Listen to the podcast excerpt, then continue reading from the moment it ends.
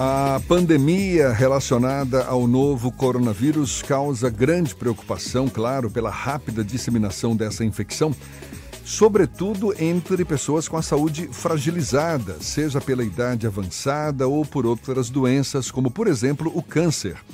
Afinal, todos os pacientes oncológicos estão no grupo de risco em relação à Covid-19? A gente procura esclarecer conversar mais sobre esse assunto com a oncologista Clarissa Matias, que é presidente da Sociedade Brasileira de Oncologia Clínica, nossa convidada aqui no Issa Bahia, conversando conosco por telefone. Bom dia, seja bem-vinda, doutora Clarissa. Bom dia, bom dia, Jefferson. De fato, é, procede essa informação? Os pacientes oncológicos são mais vulneráveis, precisam redobrar a atenção nesse tempo de pandemia? Exatamente, procede sim. Então, os pacientes oncológicos, eles são pacientes do grupo de risco é, e precisam realmente redobrar a atenção nesse aspecto. Quais são os cuidados mais recomendados numa situação como essa, doutora? Então, na verdade, assim, é manter é, a distância né, social, o distanciamento social, ter cuidado com a higiene, então, ter cuidado com as mãos, ter cuidado com, com os objetos pessoais, é, lavar as roupas, é, lavar cabelo, é, não passar a mão no rosto, eu acho que isso é extremamente importante. As pessoas ficam é, utilizando máscaras, mas sem ter o cuidado realmente de, de utilizar é, a lavagem das mãos de forma adequada, então isso é extremamente importante. Ou seja, cuidados básicos, esses que a gente já vem recomendando aí desde o início dessa pandemia, cuidados com a higiene, com a, a, proximidade com a outras pessoas. Agora, existem casos específicos de câncer que sejam mais perigosos nesse tempo de pandemia?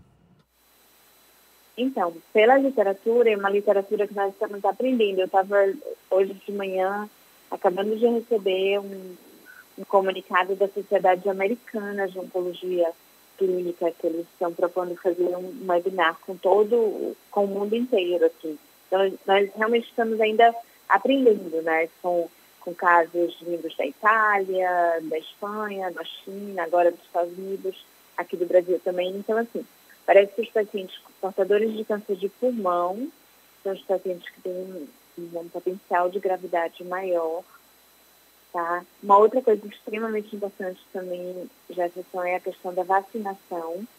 Então, é, os portadores de câncer, eles precisam se comunicar com seus médicos e precisam é, ser autorizados, é, serem submetidos imediatamente à vacinação, porque a vacinação ela não protege contra o Covid-19 mas ela reduz o risco de outras infecções é, das vias respiratórias. Doutora Clarissa, muitos pacientes oncológicos passam por é, cuidados como quimioterapia, radioterapia e, e acabam tendo esse contato mais frequente com os próprios hospitais. Hoje tem havido a recomendação também de evitar eh, se dirigir aos hospitais, desde que, é, é, claro, haja a necessidade, a, as próprias visitas estão sendo suspensas. Qual é a recomendação para esses pacientes que, que estão ainda se submetendo a tratamentos quimioterápicos ou radioterápicos? Então, novamente, assim, nós, os hospitais eles têm mantido fluxos separados né, para pacientes com suspeita de alterações respiratórias. Mas, é, então, por exemplo, se o paciente tem é, alguma suspeita, ele deve primeiro contactar seu médico, tá? Para que o manejo seja realizado é, nesse primeiro contato, tá? Então, na verdade, assim, a, a o limiar para você procurar um serviço de emergência, por exemplo, ele foi alterado durante esse tempo.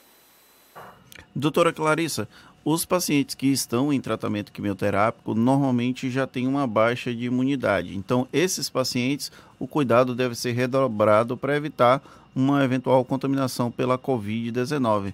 Mas os pacientes pós-processo quimioterápico e até radioterápico, eles devem ter uma preocupação extra do que em relação a outras pessoas que não passaram por esses procedimentos, esses processos médicos?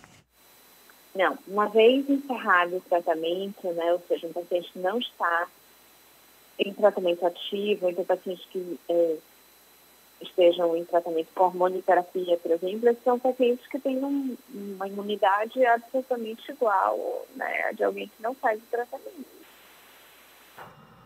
Então, é, o paciente que já tem uma alta desses tratamentos podem ser comparados aos pacientes regulares, a pessoas comuns que não teriam nenhuma predisposição, digamos assim, para ter problemas hum, eventuais com o novo coronavírus, correto?